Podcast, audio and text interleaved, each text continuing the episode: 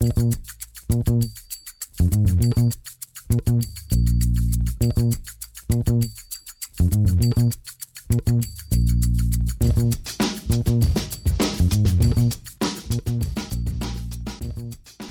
damit hallo und herzlich willkommen zu Football Rausch. Mein Name ist Tim Rausch und an meiner Seite ist wie immer Rahman Ruprell. Hallo Rahman. Hallo Tim.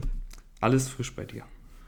Ja, bei mir ist alles frisch. Ich bin tatsächlich jetzt äh, umgezogen. Ich bin in meiner neuen Wohnung und hoffe auch jetzt hier mal längerfristig bleiben zu können. Aber ja, bei mir ist alles sonst frisch. Solo oder WG? WG, aber ähm, mit einem mit äh, Hörer und Freund äh, Freddy, den kennst du ja. Ja, den kenne ich, den kenne ich. Also Der, das ist- äh, Kommentar, kommentiert ja auch, ne? Genau, ähm, kommentiert tatsächlich ab und zu bei The Zone. Ähm, das ist jetzt eine Kumpel-WG, also schon, schon ganz cool. Das heißt, ihr beiden könnt auch den Super Bowl zusammen gucken, wo wir dann direkt jetzt beim Thema sind. Ähm, wir haben 17 Spieltage hinter uns, wir haben die Wildcard-Runde hinter uns, wir haben die Divisional Round hinter uns, die Conference Championships und jetzt eben äh, am kommenden Sonntag den Super Bowl, beziehungsweise in der Nacht von Sonntag auf Montag, äh, wenn ihr es ganz genau wissen wollt. Wie sieht der Plan heute aus? Wir wollen mit euch über den Super Bowl reden, über die einzelnen Matchups reden. Also heute gibt es wirklich eine, eine XXL-Team-Analyse, auch wenn wir das schon ab und an mal im Titel haben. Heute ist es wirklich XXXL ähm, zu den einzelnen Spielern, zu den Positionsgruppen, zu den Matchups. Äh, wir werden euch da auf alles vorbereiten, worauf ihr achten müsst. Vorher wollen wir natürlich noch über den Matthew Stafford Jared Goff Trade reden. Ähm, ich werde euch unten in die Beschreibung äh, einen Zeitstempel reinpacken, ab wann die Super Bowl Preview beginnt, falls ihr äh, ja, die Folge irgendwie nochmal kurz vor dem Super Bowl hören wollt, damit ihr da sofort wisst, äh, ab welcher Minute es losgeht. Und, lieber Rahman, dann bring uns doch jetzt einfach mal auf Stand, wer irgendwie die letzten zwei Tage unterm Stein geschlafen hat. Was ist mit Matthew Stafford passiert?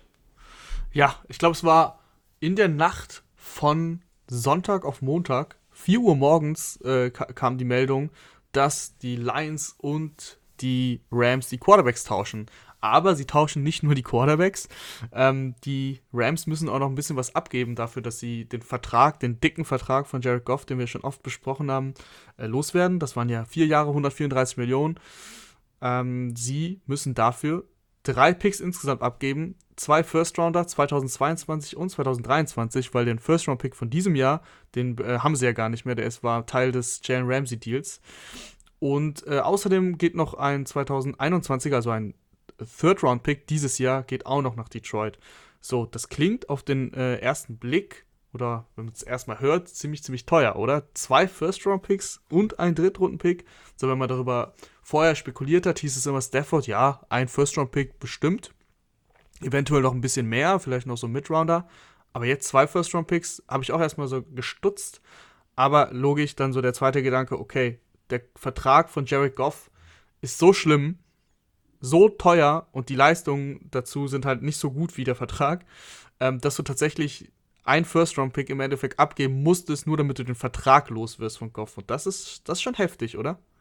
Ich finde es auch echt eine ganze Menge Kapital. Also als ich das ähm, das erste Mal gesehen habe, mir so durchgelesen habe, okay, was geben die jetzt wirklich alles ab, ist schon viel für einen Matthew Stafford, aber ich finde, je mehr man drüber nachdenkt, könnte es, könnte es äh, eine Win-Win-Situation für beide werden. Ähm, für die Lions ist es in meinen Augen eine klare Win-Situation. Du kriegst massig Kapital in dem Draft. Du, du musst jetzt nächstes Jahr sowieso nicht, wirst du sowieso nicht äh, um den Super Bowl mitspielen. Du kriegst sogar noch einen Quarterback, der zumindest das, das, das reine physische Talent hat, um vielleicht da noch irgendwas zu reißen und der auch erst äh, Ende 26 ist. Ich finde, das ist auf jeden Fall für die Lions ein sehr guter Deal. Für die Rams kann es ein guter Deal werden. Und da logischerweise haben wir nur Stafford bekommen, steht und fällt alles mit, mit Stafford. Und was, was machen wir mit Stafford in dieser Rams-Offensive? Ja, ich bin, ich bin heiß. Ich habe richtig Bock, ähm, einfach auf, auf einen richtig guten Quarterback in dieser Offensive von, von Sean McVay. Sean McVay war im Endeffekt wirklich so genervt wohl von Jared Goff, dass er eben das alles abgegeben hat, um einfach einen Quarterback zu bekommen, der, den du nicht durchs Spiel tragen musst, sondern der dich im Zweifel auch mal tragen kann. Und das kann Matthew Stafford. Matthew Stafford hatte in Detroit einfach selten die Voraussetzungen, dass du sagst, okay, er hat halt underperformed. Er ist dreimal in die Playoffs gekommen, hat dreimal in der ersten Runde verloren. Ja, ich weiß. Ähm, aber trotzdem, also er hatte selten ein Laufspiel um sich herum. er hatte selten eine Defense, die irgendwie was geliefert hat. Matthew Stafford musste immer selber kreieren. Bis zum vorletzten Jahr, glaube ich, war Matthew Stafford auch nie verletzt. Das kam jetzt ein bisschen hinzu, also er war schon häufiger mal verletzt, er wird immer gespielt. Das kam jetzt im letzten Jahr und im vorletzten Jahr, da kamen ein paar Verletzungen hinzu und dann hat er auch mal ausgesetzt. Aber Matthew Stafford, das hat man auch dann wieder in diesem Jahr gesehen, ist unfassbar tough. Also der spielt eigentlich, wenn er irgendwie gehen kann, immer. Es gibt dieses, es gibt so ein sehr, sehr schönes äh, Video von, von NFL Films. Ich weiß nicht, ob ihr das kennt. Wenn nicht, dann googelt das mal. Das ist so ein 2,30-Clip von Matthew Stafford, ähm, wie er kurz vorm Ende eines Spiels eine Hail Mary wirft, dabei getackelt wird, ich weiß nicht, ob du es kennst, äh, sich, sich verletzt. Der, der ist mic'd up, deswegen ist das, so, ist das so schön. Du hörst genau, was er sagt. Er ist, also er hat keine Ahnung, ob er sich die Rippen gebrochen hat, aber es, es sieht hat so sich die Schulter ausgekugelt, wenn ich mich richtig erinnere. Oder Schulter ausgekugelt, genau so, dann war es so. Und ähm, er geht dann runter und eigentlich sagen alle schon, okay, Backup muss rein. Die gegnerische Mannschaft nimmt eine Timeout, dadurch gibt es die Chance, dass er nochmal rein darf. Er sagt, ich, äh, Jungs, egal was ist, ich gehe da rein. Das ist mir jetzt komplett egal, was ich, wie ich verletzt bin. Ich kann werfen. Wenn ihr wollt, dass ich werfe, werfe ich. Und dann äh, lassen sie ihn echt rein und sie sind an der 1, weil es eine Pass Interference war an der, an der Goal-Line.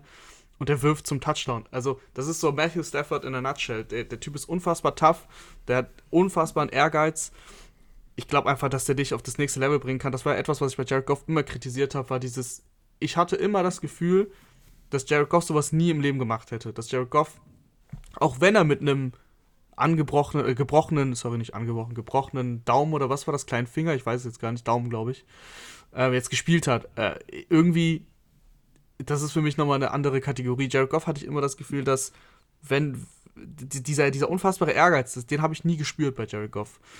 Und äh, das ist, das hast du bei Stafford und Stafford ist in diesem ganzen System von, von Sean McVay. Ähm, in dieser Offense kann der so, so überragend spielen. Der hat in der Lions Offense, die nicht immer gut gecoacht war, auch sehr gut gespielt. Also ich sehe einfach nicht, wie, wie er schlechter sein soll als in Lions-Tagen. Und in Lions-Tagen war er schon ziemlich gut. Das könnte echt was geben jetzt. ich glaube halt vor allen Dingen auch, dass viele da, die sehen die Lions. Und ich glaube, gibt es gibt es viele unattraktivere Teams als die Lions in den letzten Jahren? Ich finde eigentlich nicht. Also nee.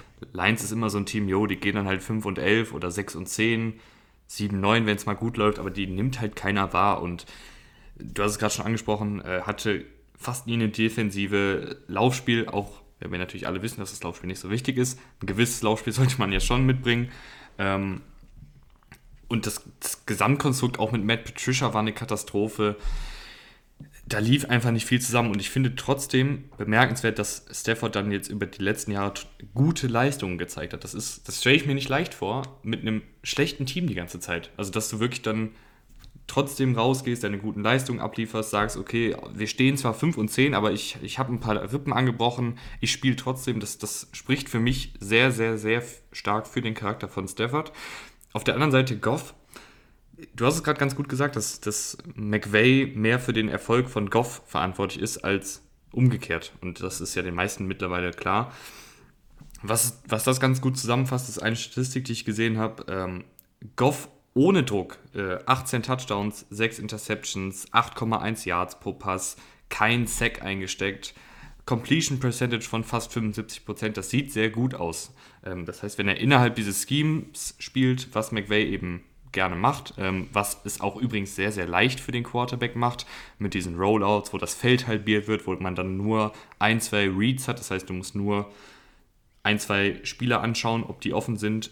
Das, das ist was dann meistens ja, sowieso. Das, was ja die Bears auch für Mitch Trubisky am Ende gemacht haben, wo er dann auch gut aussah. Mhm, genau.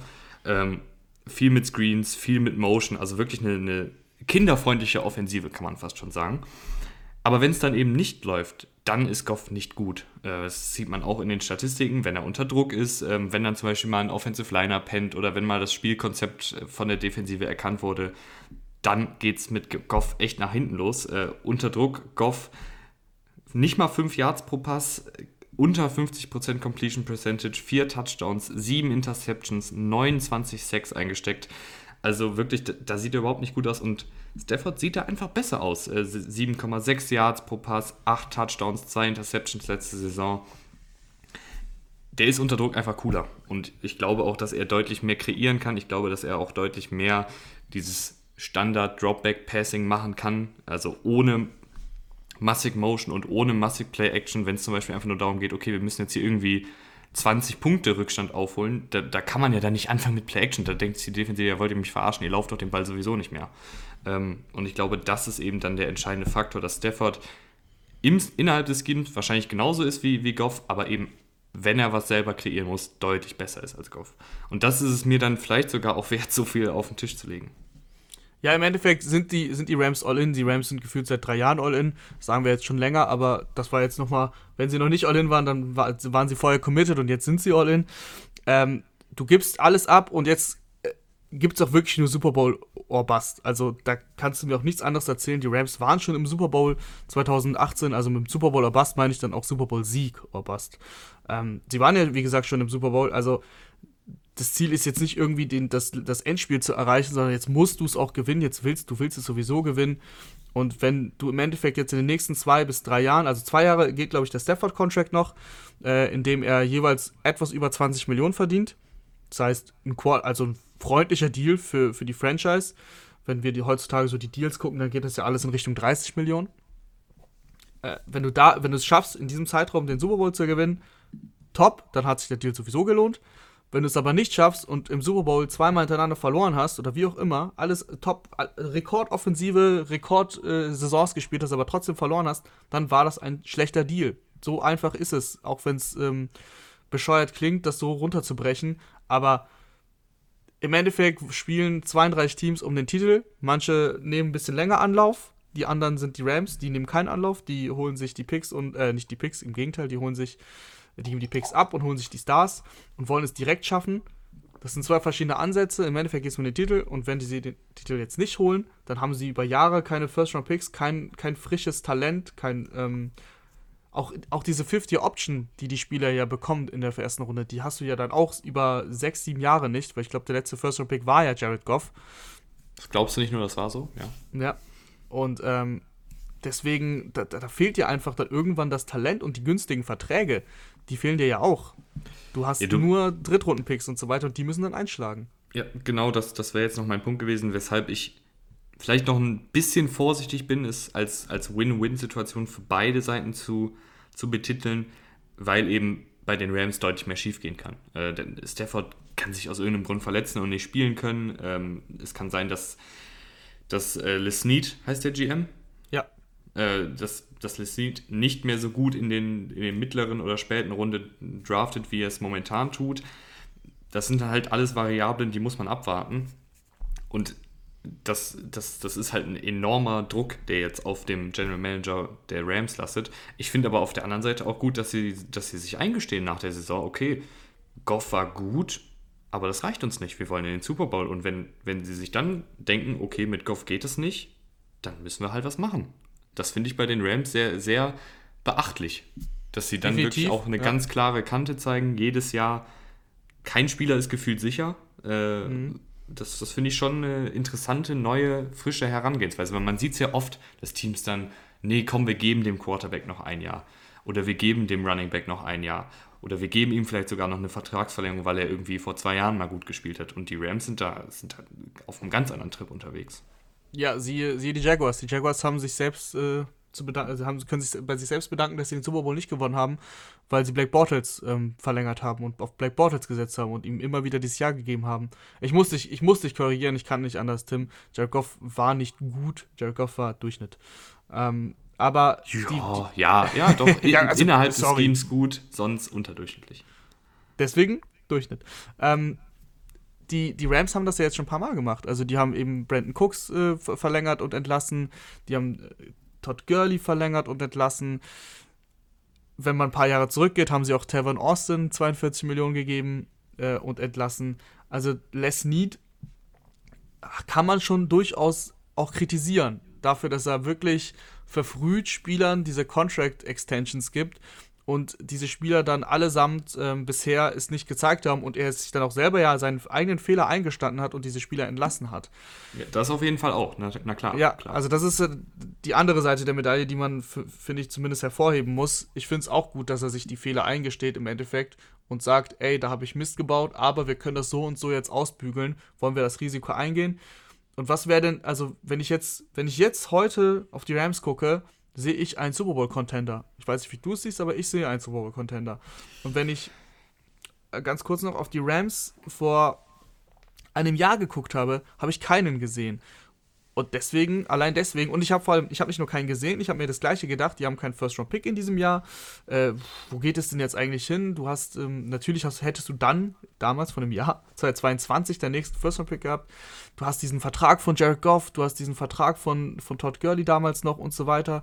Äh, Brandon Cooks hattest du damals noch. Sehr, sehr viel Geld, was du ausgibst und wofür du im Endeffekt nicht so die Leistung zurückbekommst, die du gern hättest. Jetzt, ein Jahr später, sind sie weiter für mich als letztes Jahr. Und im Endeffekt geht es ja auch darum, klar, für die für 2025, 26, wenn sie jetzt eben nicht den Super Bowl gewinnen, wer weiß, was sie da bis dahin gemacht haben. Bis dahin ist noch so viel Zeit, da kann immer noch, da kann dann was anderes passieren, da kann vielleicht ist Lied dann nochmal kreativ. Alles, es steht alles in den Sternen. Aktuell sind sie besser als äh, letzte, zu, im letzten Jahr zu diesem Zeitpunkt und deswegen kann man ihnen auch nicht so sehr kritisieren. Ja, ich, ich habe gerade schon Luft geholt äh, für die Antwort auf die Frage, ob, ob ich auch finde, dass sie ein Super Bowl-Contender sind. Ja, aber ein bisschen mit angezogener Handbremse. Also ich, es gibt schon sehr, sehr viele Variablen, die für mich noch offen sind. Also zum Beispiel kann die Defensive unter einem neuen Defensive-Koordinator diese unfassbare krasse Leistung aufs Feld bringen, obwohl sie halt nicht so gutes Spielermaterial haben. Also klar, Aaron Donald ist da, Jalen Ramsey ist da, äh, John Johnson vielleicht da, äh, vielleicht erhält er aber auch keine Verlängerung wegen Cap Space. Aber sonst war da ja nicht viel Spielermaterial und ich fand, die Spieler waren da auch eher ein Produkt des Schemes. Äh, und Staley ist jetzt eben Head Coach bei den Chargers und ich frage mich, ob dieses Scheme, ähm, ob diese Kreativität in der Defensive erhalten bleibt. Dann natürlich auch immer die Frage, können die Spieler an die Leistung anknüpfen? Gerade einen Whitworth, der schon gefühlt 50 ist, aber dem möchte ich das gar nicht unterstellen, dass er es nicht kann, weil der Typ ist irgendwie eine absolute Maschine. Ähm, da sind mir noch ein bisschen zu viele Variablen, um mir zu sagen, ja klar, heißer Super Bowl-Kandidat, aber auf jeden Fall Schritt nach vorne. Wenn ich jetzt sagen müsste, kommen sie in die Playoffs, auf jeden Fall. Kommen sie in den Super Bowl, hm, mal gucken. Das wäre ja, jetzt meine logisch, Antwort. logisch, logisch. Bowl Contender heißt ja nicht, dass du ähm, der Top-Favorit bist, sondern sie sind im Kreis der Favoriten. Äh, die Wettanbieter haben sie sogar, glaube ich, schon, schon an drei gesetzt. Das ist natürlich schon extrem. Aber wenn wir in die NFC gucken, da hast du gar nicht so viel Konkurrenz. In New Orleans ganz, ganz große Fragezeichen. Was passiert da ohne, ohne Breeze, mit Breeze, selbst wenn Breeze da ist? Ne? Das sah dies Jahr schon nicht so gut aus. Ähm, du hast natürlich die Packers, Du hast die Seahawks mit einem Russell Wilson, aber auch da gibt es für mich aktuell viele Fragezeichen. Wenn ich jetzt äh, ein Quarterback-Ranking machen würde, dann ist Russell Wilson nicht mehr da, wo ich ihn vor letzter Saison gesehen habe. Das ist, das ist deswegen, die NFC ist wide open eigentlich. Die Packers sind vielleicht der Top-Favorit. Ähm, aber du hast natürlich auch die Bucks, ne? Logischerweise, über die wir gleich noch reden. Und du weißt nicht, wie, die Bucks Tom Brady mit 44 dann nächstes Jahr spielt. Das ist alles so. Es, da, da kann jeder, finde ich, finde find ich, es schaffen. Und die Rams haben zum Beispiel dieses Jahr auch die Bucks geschlagen. Also, das, das, ist, das ist total, total im machbaren Bereich, den Super Bowl zu erreichen für die Rams. Natürlich, klar, wir sind äh, im, im Februar. Und wir wissen nicht, wie, wie der Draft abläuft, wir wissen nicht, wie die Free Agency abläuft. Du hast es eben schon gesagt, John Johnson, Free Agent, die Rams haben, glaube ich, sechs Spieler unter Vertrag. Ähm, also unter Vertrag, die einen, einen, großen Vertrag haben und die zusammen schon 110 Millionen einnehmen. Von 175, wobei du Dead Cap hast, also du hast dann schon, also 110 Millionen ist schon 60, 70 Prozent deines Caps. Äh, und deswegen, äh, John Johnson, glaube ich, können sie nicht halten, können sie einfach nicht bezahlen, außer er sagt, okay, ich nehme einen sehr, sehr teamfreundlichen Deal an. Äh, von daher schwierig, schwierig äh, für die Rams da wieder dieses Konstrukt zusammenzuhalten oder, oder neue Spieler zu draften. Natürlich sehr viele Variablen, aber insgesamt haben sie, äh, insgesamt ist das Konstrukt, was sie haben, und das besteht eben aus Stafford, das besteht aus Aaron Donald, Jalen Ramsey, äh, die Receiver, Woods und Cup sind da, Whitworth, das ist ziemlich, ziemlich gut und das reicht, um Super Bowl-Contender zu sein. Wollen wir noch kurz, ganz kurz über die Lions reden, was da jetzt äh, Sache Klar, ist? Klar, ich habe, glaube ich, gar nichts über die Lions gesagt. Das ist jetzt ein bisschen, äh, bisschen Untergang. Äh, ich kann kurz sagen, ich habe es ja eben auch schon kurz gesagt, ähm, die Lions für mich eine, eine Win-Situation auf jeden Fall, weil du einfach so viel Draft-Material bekommst und es ja auch nicht in erster Linie jetzt darum geht, nächstes Jahr um den Super Bowl oder um die Playoffs zu spielen. Ich glaube, das ist jedem klar. Jetzt ist halt noch die Frage, was machst du mit so Spielern wie Kenny Golladay ähm, oder nimm Trey Flowers, die gestandene Spieler sind, aber vielleicht jetzt auch keinen Bock haben auf Rebuild, ähm, beziehungsweise Golladay hat ja zum Beispiel noch gar keinen neuen Vertrag.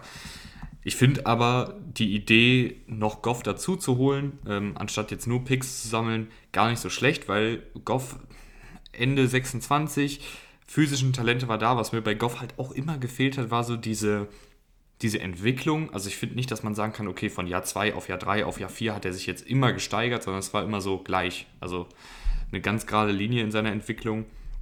Ähm, vielleicht vielleicht äh, ist das jetzt ja ein kleines Feuer unter seinem Hintern. Äh, wenn er jetzt getradet wird, wenn er nicht mehr das, das Gesicht der Franchise ist, sich in, einem, in einer neuen Stadt beweisen muss, unter einem neuen Head Coach, wo er sicherlich äh, mehr, mehr selber machen muss und sicherlich mehr das Team tragen muss, als er es bei den Rams getan hat.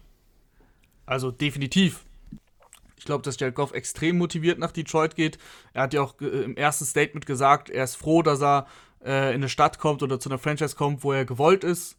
Und ähm, er hat jetzt Lust aufs Neues. Klar, das ist so dieses erste klassische Statement, äh, floskelmäßig. Aber ich glaube auch, dass da was hinter ist. Ähm, die letzten Monate war das schon extrem in den Medien auch, dass, dass, Jared, äh, dass Jared Goff und Sean McVay, ähm, dass das einfach nicht mehr funktioniert zwischen den beiden. Und natürlich hast du dann als Jared Goff einen anderen Blickwinkel als ein Sean McVay und denkst, ey, ich kann es doch, obwohl wir alle wissen, dass Jared Goff, äh, dass Sean McVay da eher wahrscheinlich schon auf der richtigen Seite war, dass er ihn jetzt loswerden wollte. Wie auch immer, bei Detroit hat er eine neue Chance. Bei Detroit kann er ähm, jetzt zeigen, ohne Druck, weil er hat wirklich keinen Druck. Die Lions können das Jahr abschenken. Ähm, kann er zeigen, dass er noch was drauf hat.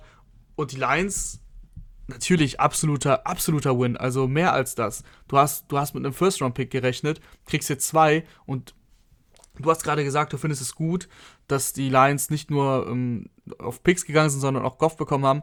Ja, sie, sie, haben ja beides gemacht. Sie haben ja, die haben ja zwei First-Round-Picks nur bekommen, weil sie auch Jared Goff bekommen haben. Deswegen Win-Win. Kriegst mehr Picks, kriegst sogar noch einen Spieler und kannst mal gucken, ey, mal schauen, was er noch kann. Klar kostet er extrem viel Geld, aber das ist den Lions ja egal die Lions haben eh nichts mit dem Titel zu tun, dann zahlen sie halt für Jared Goff so viel Geld. Ist nicht so schlimm. Und Jared Goff, Jared Goff kannst du auch ähm, in ein, zwei Jahren entlassen, wenn du siehst, okay, das ist nichts, dann schluckst du ein bisschen Deadcap, aber das ist nicht so schlimm, das ist nicht so tragisch. Deswegen äh, für die Lions perfekt gelaufen. Äh, zwei First-Round-Picks, 2000. Vor allem, ich finde es sogar fast gut, dass es nicht dieses Jahr ein First-Round-Pick ist, weil sie dieses Jahr eh mit nichts was zu tun haben, was irgendwie Richtung Erfolg geht. Deswegen kriegst du deine First Round Picks erst 2022 und 2023 und vielleicht sind sie 2023 schon so weit, dass du sagst, okay, die könnten theoretisch um die Playoffs kämpfen und haben dann gerade zwei frische neue First Round Picks von den Rams und noch ihre eigenen. Also das ist ähm, und vor allem, was noch dazu kommt, weil die Picks so spät sind, also der letzte ist 2023, könnte ja sein, dass Matthew Stafford bis dahin, warum auch immer, nicht mehr so gut ist, wie er Stand jetzt gesehen wird und dann ist, sind die Rams auf einmal nicht mehr so gut und dann ist der Pick auch nicht Ende der 20er, sondern ist der Pick vielleicht Mitte der, Mitte der 10er und dann ist der Pick auch viel mehr wert. Also ich finde es sogar gut für die Lions, dass der, Picks nicht, äh, dass der Pick nicht dieses Jahr ist. Und ich finde auch gut, dass der Pick dieses Jahr nicht in der ersten Runde ist, weil du ja dieses Jahr viel eingeschränkter bist, was Scouting angeht. Ich meine, wir hoffen alle, dass die Pandemie vorbei ist.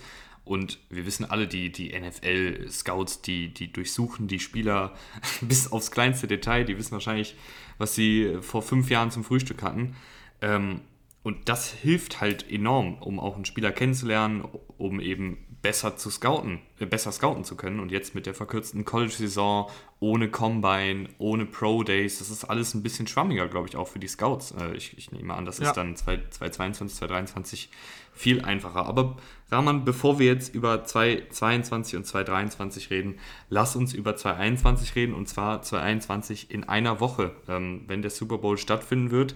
Tampa Bay Buccaneers gegen Kansas City Chiefs. Ähm, Rahman, du hast ganz, ganz viele Matchups rausgesucht, die wir Schritt bei Schritt durchgehen wollen. Willst du die einmal kurz vorstellen?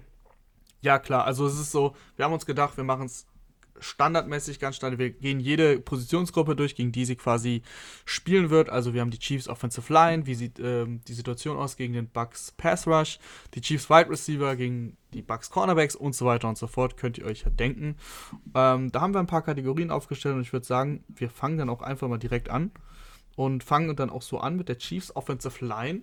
die auf den Bucks Pass Rush trifft. Und das ist ja auf den ersten Blick definitiv ein ähm, Matchup, was den, dem Pass Rush der Bucks entgegenkommt. Die Chiefs müssen auf ihre beiden Starting Tackles verzichten. Fischer ist raus, Schwartz auch schon länger. Ähm, und die Bucks mit dem Pass Rush, das ist ja das Prunkstück der Defense, die Front Seven, die auch sehr gerne blitzen, aber die auch mit dem Vierman Pass Rush ähm, letzte Woche gegen die Packers gut gesehen echt Druck erzeugen können. Vita Wehr ist jetzt zurück und er ist nicht nur zurück, er ist auch total wieder bei seinem Leistungsniveau. Da geht für mich der, der Punkt ganz klar an Bucks Pass Rush, oder? Ja, ähm, das kann man so unterschreiben. Gerade Vita Wehr. Ich meine, wir können jetzt natürlich auch viel über ähm, Shaquille Barrett reden, der eine sehr, sehr gute Saison wieder spielt. Hat nicht ganz die, die Sack-Zahlen. Ähm, also ist jetzt nicht so, dass er wie, wie letztes Jahr, ich weiß, ich weiß gar nicht genau, wie viel es letztes Jahr waren. Um 19, glaube ich, oder 19,5. Mhm. Ähm, um die, ja, dann, dann waren es 19,5. Ich hoffe, ich hoffe da auf äh, Rahmans Richtigkeit. Äh, dieses Jahr in Anführungsstrichen ähm, mit Postseason nur 11 Sacks, äh, aber dafür 88 Pressures, was sogar sechs mehr sind als letztes Jahr, aber er hat natürlich auch jetzt zwei Spiele mehr. Ähm, trotzdem sehr, sehr gute Saison wieder. Auf der anderen Seite JPP, also Jason Pierre-Paul, äh, mit einer Art Revitalisierung seiner Karriere. Eine Dame Sue auch immer noch ein Faktor. Aber du hast es gerade eben schon gesagt, Vita Wea ist zurück und ich habe es schon getweetet, ich habe es auch, glaube ich, schon in der letzten Folge gesagt oder in der vorletzten Folge. Das ist keiner, der jetzt im, im Statsheet, also auf dem Statistikbogen, mega aufploppt. Also es wird jetzt nie sein, dass da steht Vita Wea, 10 Tackles, äh, 7 Pressures, 3 Sacks und eine Interception. Das ist nicht Vita Wea, der ist ein Defensive Tackle, der ist in der Mitte der Defensive Line. Aber der ist so wichtig für diese Buccaneers Defensive Line, weil er immer die Double Teams auf sich zieht. Das heißt, es sind immer zwei Offensive Liner, die für ihn verantwortlich sind und dann mit seiner Wucht, mit seiner Kraft schiebt er die beiden sogar noch nach hinten in die Pocket rein, was dann dafür sorgt, dass der Quarterback nach hinten gehen muss und was es dann wiederum, um jetzt mit dem Geometrie-Exkurs abzuschließen, für Shaquille Barrett und für Jason Pierre-Paul leichter macht, weil die, der Winkel zum Quarterback einfacher ist und der Weg zum Quarterback einfacher ist. Also Vita Vea, achtet bitte auf Vita Vea, die, die, das dralle Ding in der Mitte der Defensive Line der Buccaneers. Der und, um jetzt die Frage zu beantworten, ja, ja Punkt äh, Buccaneers Defensive Line. Ja, definitiv. Also Vita Vea gegen Nick Allegretti, Austin Reiter, Guard und Center und äh, Stefan Wisniewski, ist der Right Guard, der mir eigentlich ganz gut gefällt.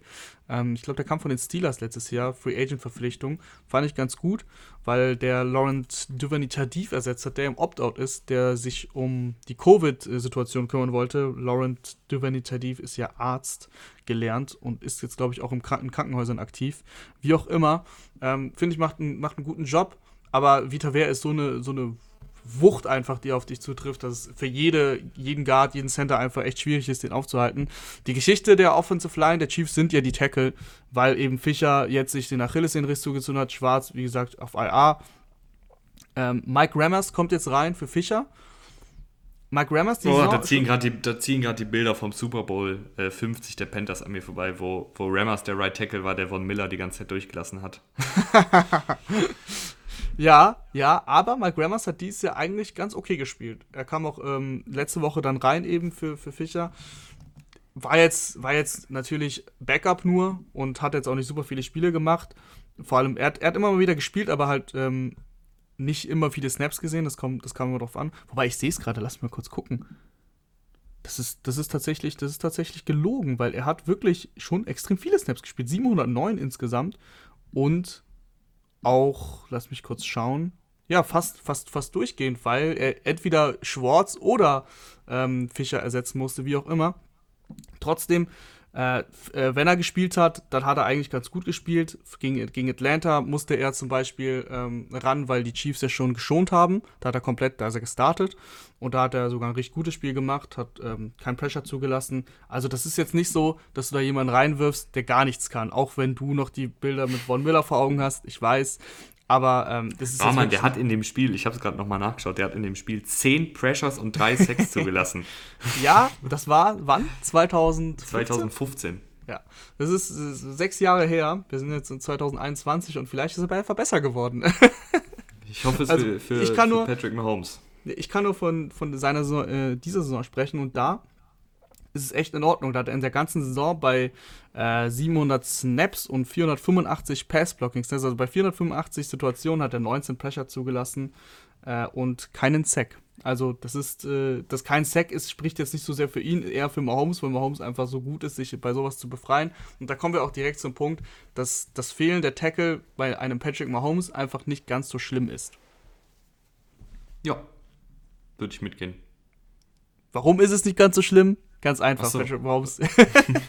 Patrick Mahomes Mobilität, auch wenn die vielleicht ein bisschen eingeschränkt ist mit seiner Fußverletzung, seinem C verletzt, ähm, die ist einfach so extrem gut, dass die Tackle vielleicht nicht sofort die Tür aufmachen sollten, wie Mike Rammers äh, im Super Bowl 2015. Aber wenn sie so ein bisschen halten und irgendwas machen, dass Patrick Mahomes entweder nach links oder nach rechts ausweichen kann, dann ist es egal. Ja, und logischerweise Andy Reid wirft auch hier und da mal eine Täuschgranate, indem er zum Beispiel äh, Laufspielzüge antäuschen lässt, äh, Wide Receiver in Bewegung setzt. Ähm, Mahomes wird den Ball dazu noch ziemlich schnell los. Also es sind ganz viele Faktoren, die natürlich dem, der Offensive Line der Chiefs das Leben erleichtern. Aber Raman, wir machen weiter. Kansas City Chiefs Wide Receiver bzw. Kansas City Chiefs Passempfänger, würde ich einfach in eine Kategorie packen. Äh, also sowohl Kelsey als auch die Wide Receiver. Gegen die Buccaneers Linebacker, Schrägstrich, Cornerbacks, Schrägstrich, Schrägstrich, komisches Wort, dreimal schnell hintereinander sagen. Ähm, Safeties war das letzte, was noch fehlte.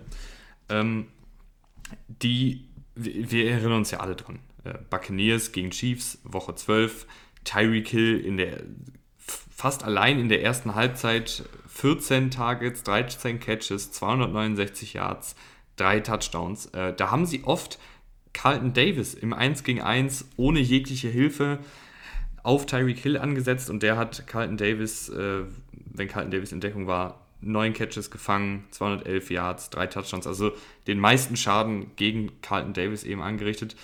Das werden sie ändern, oder? Ja, das, das müssen sie ändern. Also ich habe mir das eben nochmal angeguckt ähm, im Game Pass. Das war, schon, das war schon extrem sehr häufig Cover One Defense gespielt. Patrick Mahomes hat dann einfach mal kurz auf die andere Seite geguckt, um anzutäuschen, dass er nach links werfen will, um den Safety dahin zu locken.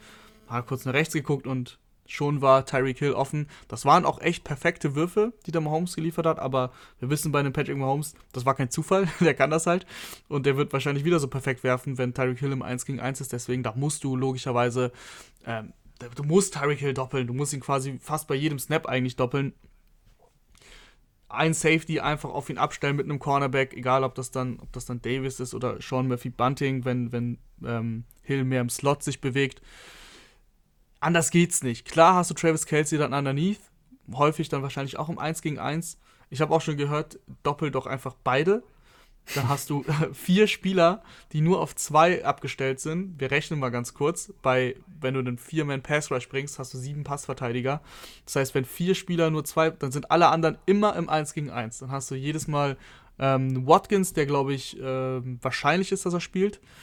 Und äh, Hartman oder Robinson, wie auch immer, die sind dann immer im 1 gegen 1, der Running Back logischerweise auch. Ja, kann man so machen. Kann man vor allem vielleicht mal anfangen, so auszuprobieren. Vielleicht probierst du es einfach mal so aus, wirklich so extrem, dass du sagst, wir doppeln Hill, wir doppeln Kelsey und solange ihr uns nicht wirklich schlagt, ähm, also mit ihr meine ich die anderen Receiver bzw. Running Back, dann machen wir das. Ziehen wir das einfach durch und gucken einfach, was passiert. Logisch, dass du dann nicht blitzen kannst, weil dann hast du hier nur vier Leute in, in ähm, die du als Passrusher einsetzen kannst. Wenn diese vier Leute es schaffen, wirklich konstant Druck zu bringen, glaube ich, dass es wirklich zum Erfolg führt sogar. Aber das ist dann eben die Frage, schaff, schaffen es die vier Leute? Die, wir haben eben über den Bucks Pass gesprochen, die können es definitiv schaffen. Die haben im ersten Spiel auch ähm, zu einem Drittel, also im ersten Spiel Woche 12, Chiefs Bucks, zu einem Drittel der Snaps haben sie eben Pass Rush, äh, haben sie Druck hinbekommen. Aber das muss natürlich, das kannst du jetzt im Vorhinein nicht sagen. Du musst im Spiel schauen, wie läuft's, funktioniert das, wenn die nicht durchkommen, dann macht Patrick Mahomes, was er will. Dann hat er drei 1 gegen 1 Situationen, äh, Running Back, äh, Watkins, Hardman. Die sieht der, die nutzt der. Gar keine Frage. Deswegen ist es extrem riskant. Man kann es mal so probieren und so anfangen. Aber ansonsten sind die Receiver der, der Chiefs einfach bei dem Talent im Vorteil. Es wird wahrscheinlich viel übers Passspiel gehen, aber Rahman, wir kommen nicht drum rum. Wie steht es um das Laufspiel gegen die Buccaneers Run Defense? auch schon, auch schon oft drüber gesprochen. Die Bucks haben die beste Run-Defense der Liga, die hatten sie schon letztes Jahr. Mittlerweile laufen viele Teams gar nicht mehr gegen die Bucks, deswegen ist es auch so, ähm, dass sie die beste Run-Defense haben. Wenn du nicht läufst, dann kannst du auch keine Yards kreieren, ist logisch. Äh, Chiefs Running Backs, ja, das ist ein Thema für die Offseason, würde ich nochmal sagen. Also das müssen wir nochmal näher besprechen mit, mit Edward Hilaire, äh, finde ich jetzt für das Spiel, Edward Zeller kommt angeschlagen ins Spiel. Der hat ähm, letzte Wo Woche, wo sie dann gewonnen hatten, hat er gespielt, kam aber schon mit einer Knieverletzung rein. Hat dann einen extremen Hit abbekommen, tauchte gar nicht im, im Injury Report auf, aber ich habe darauf geachtet, er hat keinen Snap mehr danach gespielt. War jetzt auch wieder im Injury Report, aber danach wieder auch nicht. Also mittlerweile ist es schon gestrichen. Laut Injury Report ist er fit. Dennoch glaube ich, dass der einfach bei weitem nicht bei 100% ist. Das hast du auch schon letzte Woche gesehen, bevor er diesen Hit kassiert hat. Die Läufe für, von, von Edward Hilaire sahen einfach nicht explosiv aus. Da, da sah Williams besser aus, muss man schon so ganz klar sagen. Und das ist eben der zweite Running Back. Im Laufspiel, nur wenn es nur ums Laufspiel geht, ist die Bucks Defense natürlich im Vorteil. Äh, du hast mit, äh, mit David und, und White einfach zwei extrem gute Verteidiger gegen den Lauf, die Linebacker. Die äh, Defensive Line ist gut, also das wird einfach schwierig, da konstant zu laufen. Müssen sie eh nicht machen, machen sie auch nicht. Das sind die, das sind die Chiefs, äh, setzen ja sehr, sehr wenig aufs Laufspiel. Deswegen wird es keine große Rolle einnehmen.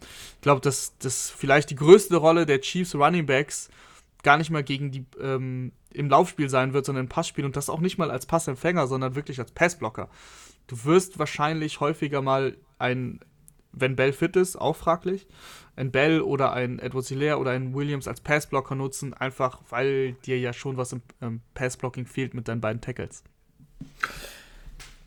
Raman, ich komme jetzt zu deinem letzten Punkt. Du hast es ja vorher aufgeschrieben, welche Matchups wir machen wollen. Und da steht einfach Mahomes versus Bucks Defense. Ähm, das ist ja logischerweise das entscheidendste Duell.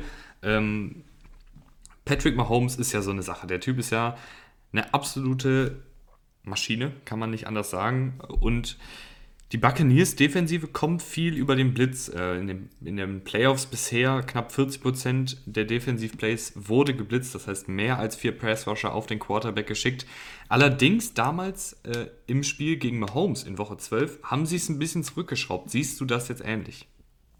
Ich denke, dass die Bucks genauso gut wissen wie wir und wie ihr da draußen, dass Patrick Mahomes gegen den Blitz der beste Quarterback ist. Also Patrick Mahomes. Kurz in Zahlen, 18 Touchdowns, eine Interception gegen den Blitz. Ja, also wenn Patrick Mahomes einen Blitz sieht, dann hat er so ein Grinsen im Gesicht. Deswegen automatisch, was wir eben, wo wir eben kurz besprochen hatten, Double Teams sind gegen den Blitz halt schwierig. Dann ist Tyreek Hill auf einmal One-on-One. Und dann ähm, wissen die Bucks ganz genau, was da passiert. Deswegen, das, das werden sie wahrscheinlich nicht machen. Ich denke, dass Patrick Mahomes sich im, im Matchup mit der Defense nur selbst schlagen kann. Also wenn Patrick Mahomes diszipliniert genug ist, nicht etwas unnötigere Würfe zu nehmen und wilde Würfe zu nehmen, was er im letzten Spiel gemacht hat gegen die Bucks, da hat er ein paar Mal Glück gehabt, intercepted worden, ähm, aber dann war irgendwie Strafe oder wie auch immer oder geworfen äh, und ein Drop der, der Defensive Backs. Also er hätte definitiv mindestens zweimal intercepted werden können. Ähm, hat er, war aber nicht so und das, da muss er einfach darauf achten, dass er eben nicht solche Würfe nimmt. Und äh, ansonsten kann er sich einfach nur selbst schlagen, weil Patrick Mahomes, ich glaube, dass die zwei Wochen ihm definitiv helfen, dass er, dass er fitter wird, sein Fuß regeneriert. Das heißt, er wird auch wieder mobiler sein. Und wenn Patrick Mahomes sieht, okay, die Bucks Defense hat alles gecovert, dann kann er immer noch selber laufen. Das ist einfach so ein Cheatcode, der Typ. Und Cheater heißt ja, heißt ja Hill in diesem Team, so nennt er sich.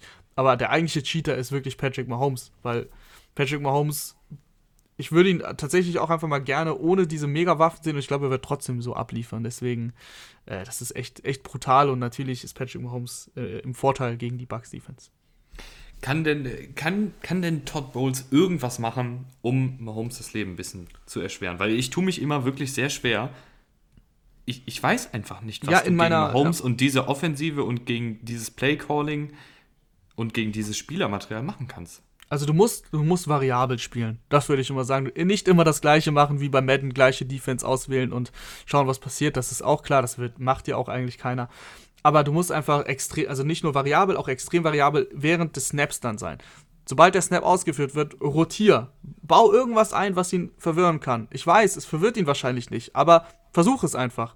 Lass, lass die Safeties rotieren. Starte im Cover One und beim Snap rotieren die Safeties, rotiert der Cornerback, der Linebacker und ist es auf einmal Cover 3 oder ist es, ähm, ist es eine Cover 2 Defense?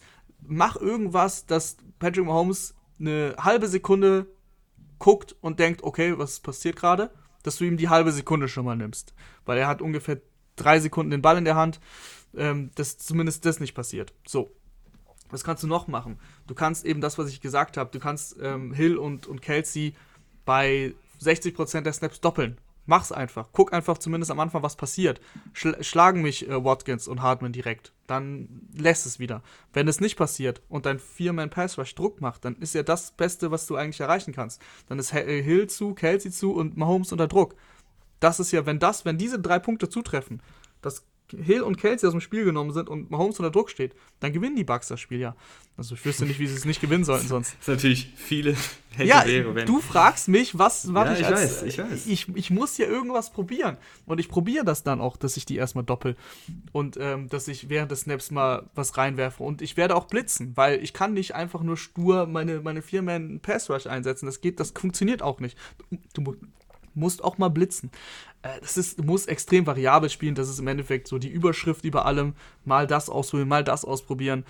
Äh, vor, allem, vor allem Hill, vor allem Hill nicht one-on-one lassen. Bei keinem einzigen Snap, wirklich. Wirklich nicht. Bugs, macht es nicht. Ihr habt es gesehen, was passiert.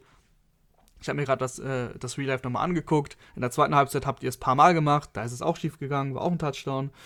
Lasst es einfach. Nicht Hill im 1 gegen 1. Rahman, du musst jetzt erstmal Luft holen. Äh, ich gehe dann mal rüber auf die andere Seite, nämlich zur Offensive der Buccaneers. Angeführt von Tom Brady, dem, ich weiß nicht, der hat irgendwie den Stein der Weisen geklaut, keine Ahnung, der ist 43, spielt immer noch auf sehr hohem Niveau. Wir haben ja schon öfter darüber geredet, dass er am Anfang noch ein bisschen wackelig war, zwischendurch auch ein bisschen wackelig war, aber man muss echt sagen, die letzten Spiele sehr, sehr gut. Ähm, bevor wir zu Tom Brady kommen und wie er gegen diese Chiefs-Defensive aussieht, fangen wir wieder an, wie bei den Chiefs, mit der O-Line. Und die Bucks O-Line, also generell die, die beiden Lines der Buccaneers sind sehr, sehr gut. Ja, die Bucks O-Line ist extrem gut. Äh, vor allem Christian Wirfs als Rookie äh, reingeworfen, First-Round-Pick, extrem, extrem souverän. Schon gegen, gegen Cam Jordan hatte ich es gesagt, vor ein paar Wochen gar keinen Druck zugelassen. Das, ist, das sieht sehr gut aus und das braucht Tom Brady. Ne? Das also, wir können, wenn jetzt bei Tom Brady die beiden Starting Tackles fehlen würden, dann hätten, könnten wir hier sagen, okay, das wird wirklich, wirklich ganz langer Tag für Brady und ganz, ganz schwierig. Tom Brady, sobald er ein bisschen Druck bekommt, wirft er den Ball irgendwo hin und hofft einfach, dass Evans einen Jump Ball fängt. Das haben wir gegen die Packers gesehen. Das kann dann auch mal intercepted werden. Weil er einfach auch gar keinen Hit mehr einstecken will, glaube ich. Weil er auch weiß, ey, ich bin 43. Das ist einfach nicht förderlich für mich, wenn ich jetzt fünf Sekunden in der Pocket stehe und sehe, wie der Passrusher schon ankommt und stehen bleibe und den Hit einfach nehme, das, das will der nicht und das sollte er auch, das ist auch, glaube ich, fast besser so für den Gesamterfolg der, äh, der Bugs, dass er das dann auch gar nicht riskiert und dass er im Zweifel dann auch mal sogar einen Pick in Kauf nimmt. Vielleicht zieht er ja die Pass Interference, man weiß es nicht. Deswegen kann man das mal probieren. Also, aber dafür hat er seine O-Line, die ist extrem gut, die ist auch eigentlich fast auf jeder Position richtig, richtig gut da mache ich mir keine Sorgen. Äh, der Chiefs Pass Rush, klar, Chris Jones ist immer, ist immer für einen Sack gut und ist immer für Pressure gut. Und Chris Jones ist im Endeffekt auch wie immer der Schlüssel, weil wenn Chris Jones über innen gegen Tom Brady Druck machen kann und Tom Brady hasst nichts mehr als Druck von, von innen, dann ähm, geht, dann stockt diese Offense und da wird auch nicht mehr viel funktionieren bei den Bucks. Deswegen ist natürlich Chris Jones ein Faktor, aber ich glaube, dass die Bucks Offensive Line da im Endeffekt ein Vorteil ist und dass äh, Tom Brady zum Großteil zumindest eine wirklich saubere Pocket bekommen wird. Ja, Chris Jones ist da der klare Faktor. Die anderen, es sind halt eher Rotationsspieler, wenn man ehrlich ist. Frank Clark hat zwar äh, das Gehalt eines absoluten Superstars, spielt aber leider nicht wie einer. Ähm, auf der anderen Seite hat er aber auch dieses, dieses können in den ganz großen Momenten ist er auf einmal da. Also vielleicht, vielleicht ist jetzt auch wieder im Super Bowl Situation, Third Down, Game on the Line und dann kommt Frank Clark endlich durch. Äh, da hat er irgendwie das Talent zu, hat er schon öfter mal gemacht. Aber ansonsten ist da nicht viel. Äh, ich hatte neulich schon mal Deshaun Wharton hervorgehoben, äh, undrafted Free Agent dieses Jahr, 25 Pressures, 3 Sacks als Defensive Tackle, also auch wieder Druck durch die Mitte so ein Rotationsspieler, der halt ab und an mal reinkommen kann und vielleicht für ein bisschen Ärger sorgen kann. Aber generell, du sagst es, ich muss nicht, ich muss nicht viel drum rumreden. Es steht und fällt mit Chris Jones, der äh, dieses Team mit Abstand in, in ähm, Pressures anführt und in Quarterback-Hits und in Quarterback-Hurries. Also das ist der Schlüssel in der, in der Defensive Line der Kansas City Chiefs. Und wahrscheinlich, wie gesagt, ähm, wird eben die, die O-Line der Bucks häufig genug halten und das ist auch gut für uns als Fans, Zuschauer, weil, wie gesagt, wenn sie nicht halten würde, dann wäre das, glaube ich, sogar fast ein Blowout für die Chiefs. So wird es aber nicht kommen und deswegen werden die Bucks definitiv im Spiel sein und das Matchup geht klar an die Bucks O-Line. Und dann kommen wir dazu, wenn die Chiefs äh, im Pass Rush eben nicht durchkommen und die Bucks O-Line hält, was passiert dann? Dann kommen die Bucks Wide Receiver ins Spiel. Was eine Überleitung. Ähm, und die gegen die Chiefs Cornerbacks, ja, das ist natürlich auch ein, das sind natürlich auch krasse, krasse Receiver. Egal, ob du Evans nimmst oder, oder Godwin, dieses Duo ist schon mal sehr, sehr gut. Und dann hast du dahinter aber noch äh, mit Antonio Brown, der wahrscheinlich doch spielen wird, war auch verletzt, aber ich glaube auch, dass in keiner Welt sich Antonio Brown dieses Spiel entgehen lässt, auch wenn er dann auf einem Bein spielt. Der wird spielen. Äh, aber du hast auch Scotty Miller, der, der meint, dass er schneller ist als Tyreek Hill. Ja, hat er wirklich gesagt. Mu muss er auch sagen, Rahman, muss er auch sagen. Was soll er sonst sagen? Nein, nein, nein. Ich bin da kein Fan von, muss ich sagen. Also, das ist nochmal ein anderes Thema. In Amerika ist es ja so gang und gäbe, dass man irgendwie ganz äh, wirklich unterschiedlich zu Deutschland, dass man immer sagt, man sei der Geilste, egal worin. Und wenn ich offensichtlich in etwas nicht der Beste bin und sowas wie eine Geschwindigkeit, das kann man ja beim 40 Yard Dash zum Beispiel nachgucken, ähm, wenn ich, und da kann man ja auch einfach andere Leute fragen, die gegen die gespielt haben. Und da hat jetzt zum Beispiel, äh, ich weiß gar nicht, wer es war, irgendjemand hat sich jetzt gerade gestern dazu geäußert, der gegen beide gespielt hat. Jabril Peppers war es. Er hat gesagt, ähm, ich habe gegen beide gespielt und äh, Scotty ist schnell, aber Jungs, entspannt euch mal. Tyreek ist nochmal ein ganz anderes Niveau. Äh, und das äh, müssen wir jetzt auch gar nicht näher drauf eingehen, weil der eigentliche Punkt ist, dass die trotzdem mit, mit Scotty Miller als Wide Receiver 4 echt einen guten Mann haben. Das heißt, die sind tief besetzt, haben immer noch Johnson als fünften Receiver, der äh, als Rookie auch ganz gut gespielt hat. Das heißt, extreme Tiefe, Chiefs Cornerbacks äh, haben da schon echt eine Aufgabe vor sich, die dieses Jahr eigentlich ganz gut gespielt haben. Ich finde immer, die, äh, die haben eigentlich so auf dem Papier gar nicht so richtig das Talent mit äh, Breland und äh, wie das dann noch Anthony Hamilton oder, oder Travis äh, Ward. Ward. Rashad Fenton. Fenton. Das sind und Legarius Sneed. Ja, Legarius Sneed, da müssen wir noch mal ganz speziell überreden, weil der als Blitzer so gut ist. Da, den, den müssten wir eigentlich im Pass Rush noch einbauen von den, von den Chiefs. Legarius Sneed in den letzten fünf Spielen immer einen Sack gehabt. Äh, und der wird auch dieses Mal, merkt's euch, Legarius Sneed wird einmal Tom Brady sacken. Ich sag's, ich sag's ja. Ähm, aber insgesamt die Cornerbacks einfach vom, von den Namen her jetzt gar nicht so gut, aber irgendwie kriegen sie es trotzdem dann hin, vor allem mit Tyron Matthew als Unterstützung, da häufig die, die Wide Receiver zumindest zu nerven da ist so eine eklige Coverage. Die kleben an dir, die ziehen dann, halten auch, holen sich dann auch manchmal Strafen ab, aber du, du kommst als Receiver nicht so, in, so richtig in so einen Rhythmus, habe ich so das Gefühl. Und die nutzen jede Lücke im, im Regelbuch, die sie nutzen können. Und wo, wo du sagst, ah, da ist er schon ein bisschen dran, aber ist das jetzt schon Holding? Ist das jetzt schon Pass Interference? Weißt du, was ich meine? Mhm, mh. Und das ist so, das ist so, also das ist einfach unangenehm, wie man so schön sagt, unangenehm zu bespielen. Ja, reicht denn auch äh, eine gewisse unangenehme Art um, um Evans, Brown, Godwin, vielleicht auch einen Gronkowski zu stoppen? Und das ist auch so ein Phänomen, was die Chiefs haben. Ja, über das ganze Spiel nein, reicht, reicht nicht. Also insgesamt sind die Receiver im Vergleich zu den Cornerbacks schon deutlich besser. Aber in den entscheidenden Momenten, ich sag's dir, wird es passieren. Da ist auf einmal ein Chaveris Ward da, der äh, Chris Godwin den Ball aus den Händen schlägt. Oder, oder Evans. Oder keine Ahnung, es wird was passieren, wo du sagst, oh, das gibt's ja nicht. Ne? Die ganze, das ganze Spiel über ähm, hat jetzt Evans oder, oder Godwin oder Brown abgeliefert und auf einmal sind sie da im entscheidenden Moment bei Third Down, äh, im letzten Drive, wie auch immer. Also ich werde einfach das Gefühl nicht los, dass die gepusht von ihrer Offense und sie wissen, dass sie sehr häufig einfach in Passverteidigung spielen müssen, weil der Gegner aufholen muss, wir wissen nicht, wie es jetzt gegen die Bucks sein wird. Wir sind im Super Bowl, das ist nicht ein x-beliebiger Gegner. Aber trotzdem gepusht von ihrer, von ihrer guten Offense wachsen sie über sich hinaus. Und Tyron Matthew ähm, haben sie da noch als Leader mittendrin, der die da dirigiert und sagt, was sie zu tun und zu lassen haben. Das ist einfach, irgendwie werden sie ihr Play machen.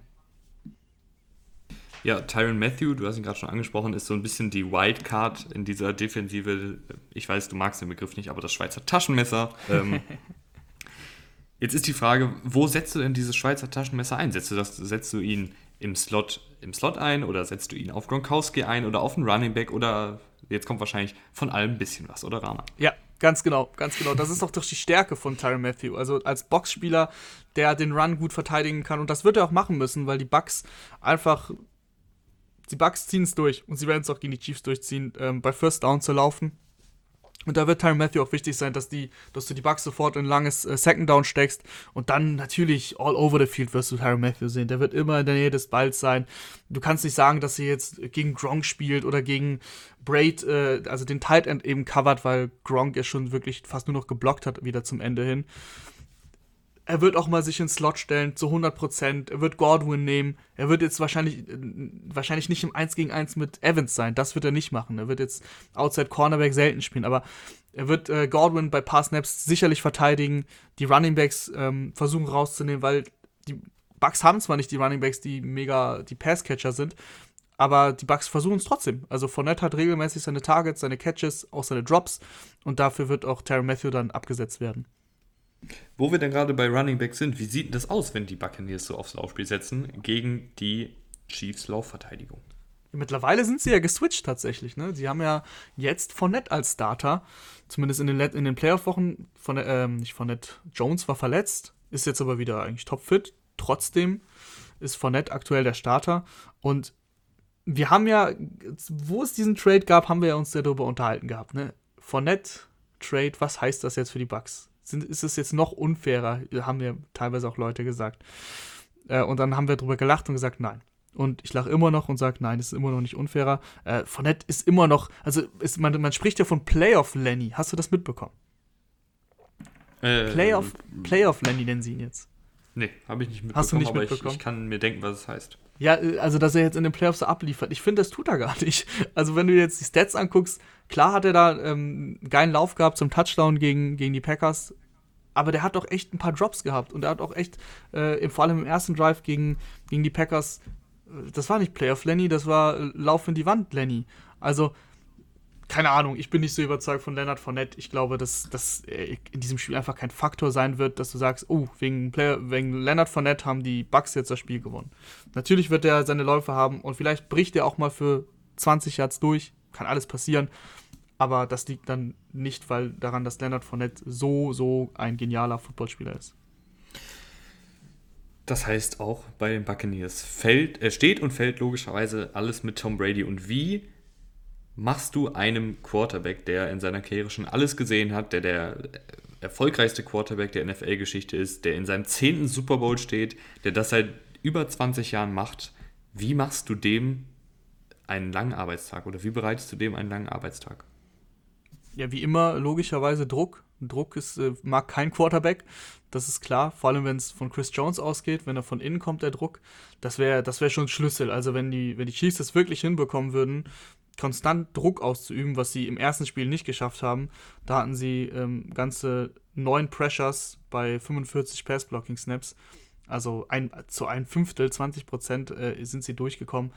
Das ist, das ist dann insgesamt zu wenig, aber wenn sie, wenn sie diesen Wert auf 40% heben würden, ne, klar, ist es schwierig, aber wenn sie es schaffen würden, dann ist es schon der Schlüssel, weil Tom Brady unter Druck dann auch dieses Pass-Konzept der Bucks nicht umsetzen kann, weil die, weil die Bucks ein Pass-Konzept spielen, was extrem auf ähm, Deep Shots ausgelegt ist, einfach tiefe Routen. Die Routen brauchen ein bisschen, um sich zu entwickeln und äh, das funktioniert logischerweise dann nicht so gut, wenn du einfach Druck ausübst. Ja, das fasst eigentlich ganz gut zusammen. Und ansonsten, ähm, du hast noch aufgeschrieben, Coaching. Was, was siehst du da? Ja, du hast Arians, ähm, den ich schon oft genug hier kritisiert habe, aber insgesamt ist Arians natürlich ein extrem, extrem erfahrener Coach und grundsätzlich auch ein guter Coach. Ich weiß, ich schieße gerne, gerne gegen Arians, aber ähm, wenn es jetzt nicht ums Playcalling geht und um jeden anderen Aspekt, dann, dann feiere ich auch Arians. Auch das ganze Offensivkonzept an sich finde ich gut. Ich finde, da könnte man durchaus ein bisschen variabler sein, aber trotzdem ist es insgesamt gut, vor allem defensiv. Ähm, das ist ja dann Todd Bowles. Gefällt mir sehr, sehr gut, war Head Coach äh, bei, den, bei den Jets vor ein paar Jahren.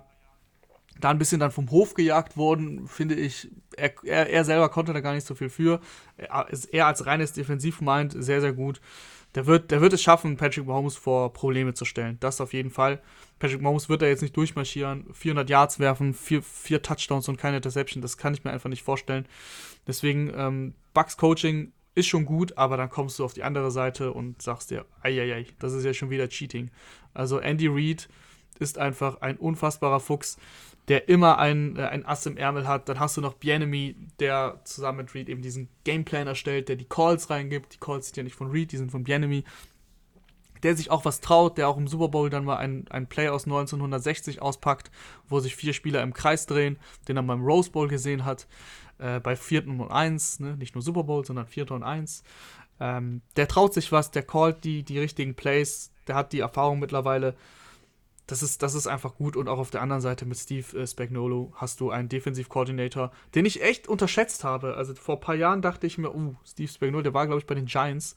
Da fand ich ihn gar nicht gut. Aber bei den Chiefs hat er mittlerweile echt, echt was etabliert. Also ich mag diese Defense, die, auf die wenig gesetzt wird, die zwar mit Jones, mit ähm, Jones und Matthew und Clark teure Spieler haben. Drei teure Spieler, die, die ihre Leistung, ähm, ja, Clark hast du eben schon ganz richtig gesagt ist klar, äh, da muss eigentlich mehr kommen für das, was er verdient. Aber insgesamt haben sie dieses Konstrukt und darum, da bauen sie halt drum, äh, drumherum auf. Und teilweise dann aber auch mit, mit Spielern wie Daniel Sorensen, den, den du eigentlich, ähm, der weiß ich gar nicht, ob der gedraftet ist, Daniel Sorensen. Ich glaube nicht, tatsächlich. Der ist auch schon was, der ist auch schon lange dabei. Der ist auch schon lange dabei. Äh, du hast eben die Javis Ward, Brushard Breland. Das sind eben alles so Spieler, die bei vielen anderen Teams, äh, vielen anderen Teams vielleicht gar nicht starten würden. Das kann man jetzt so nicht sagen, aber die zumindest nicht so eine krasse Rolle bekommen würden. Auch die Linebacker. Ähm, dein, dein lieber Herr Willie Gay ist, ist raus, der gilt jetzt schon als out. Anthony Hitchens ist schon in die Jahre gekommen, Damien Wilson, halt, das ist halt echt schon so, wo du sagst, puh, aber er kriegt es hin, diese Defense so einzustimmen und dass die Defense so hält, wie sie hält. Und die lassen viele Yards zu, aber die machen Big Plays. Und was auch äh, kassierte Punkte angeht, ist eigentlich auch meistens in Ordnung. Klar, es gibt auch Spiele wie gegen die Raiders, wo du 40 Punkte zulässt. Das passiert denen auch schon mal. Aber nicht in diesen entscheidenden Situationen. Ich glaube einfach, dass sie ähm, dann auch in so einem Super Bowl nochmal, logischerweise, ne, ist es der Super Bowl, das ist das Spiel, worauf sie alle hinaus äh, hinfiebern. Und da sind die dann nochmal gepushter als sowieso. Und ähm, deswegen, das Coaching, das Coaching gefällt mir sehr gut. Bei, bei beiden Seiten, du kannst jetzt sagen, wer da im Vorteil ist. Ja, für mich, für mich einfach äh, das Offensivkonzept, das Offensivgrundkonzept der Chiefs gefällt mir da einfach besser. Ähm, mit, der, mit den schier unendlichen Möglichkeiten an Playcalls äh, und dann auch gepaart mit der schier unendlichen Kreativität von Bianemi und Andy Reid, die es wirklich schaffen, sich immer was Neues auszudenken und vor allen Dingen auch immer neue Wege finden, ihre Playmaker in Szene zu setzen. Ich fand ähm, im Spiel gegen die Bills sehr, sehr bezeichnend für dieses Team, als Michael Hartmann relativ am Anfang diesen Fumble hatte, der die Chiefs echt Punkte gekostet hat und was natürlich auch nicht passieren darf, da haben sie ihn nicht auf die Bank gesetzt. Da haben sie gesagt, okay, komm, wir bringen den Jungen, der ist noch nicht lange dabei, wir bringen den Jungen wieder in Fahrt, geben ihm ein, zwei einfache Pässe, einen Screenpass, einen Laufspielzug und dann lief das wieder. Und das finde ich halt, das ist für mich halt auch Coaching, dass du eben in der Lage bist, deine Spieler zu motivieren, deine Spieler bei Laune zu halten. Ähm, ich sage nicht, dass Arians das nicht kann, aber bei den Chiefs gefällt es mir halt besonders gut. Und ich würde sagen, Rahman, dann kommen wir jetzt zum allerwichtigsten Punkt äh, des frühen Abends, dein Super Bowl-Tipp. Mein Super Bowl-Tipp. Mein Super Bowl-Tipp äh, sind äh, ganz klar die Chiefs. Also bin ich, bin ich fest von überzeugt. Ich weiß nicht, ob das, ob das so deutlich wird, das glaube ich nicht. Ich glaube, dass es ein enges Spiel wird, weil die Chiefs auch einfach dafür bekannt sind, dass sie das Spiel gerne eng halten.